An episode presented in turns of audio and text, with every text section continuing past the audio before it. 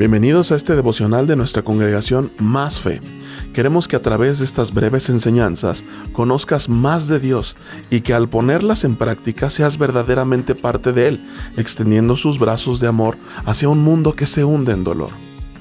Hay una cita atribuible a un creyente del siglo XIV.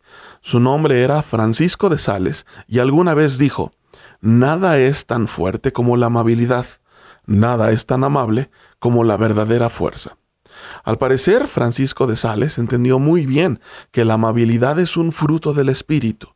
Es decir, es algo que el Espíritu Santo en nosotros produce cuando dejamos que obre nuestro ser. La amabilidad, a menudo, es menospreciada y malamente puesta en un lugar muy por debajo de otros frutos del Espíritu a los que damos más importancia como lo son el amor o el dominio propio.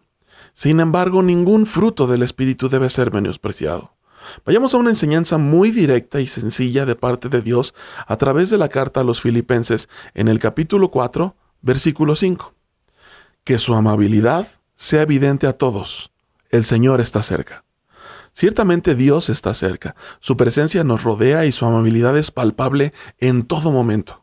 Pero especialmente comprobamos que Dios es amable cuando caemos y Él nos levanta o cuando cometemos errores y nos permite aprender de ellos, o cuando todo el mundo te da la espalda, y a pesar de haberle dado la espalda a Dios tantas veces, Él siempre nos recibe con los brazos abiertos.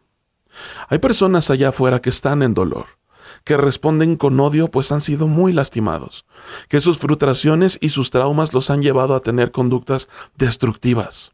¿Por qué no empezamos a ser verdaderos embajadores de la casa de Dios y empezamos a ser más amables que los demás?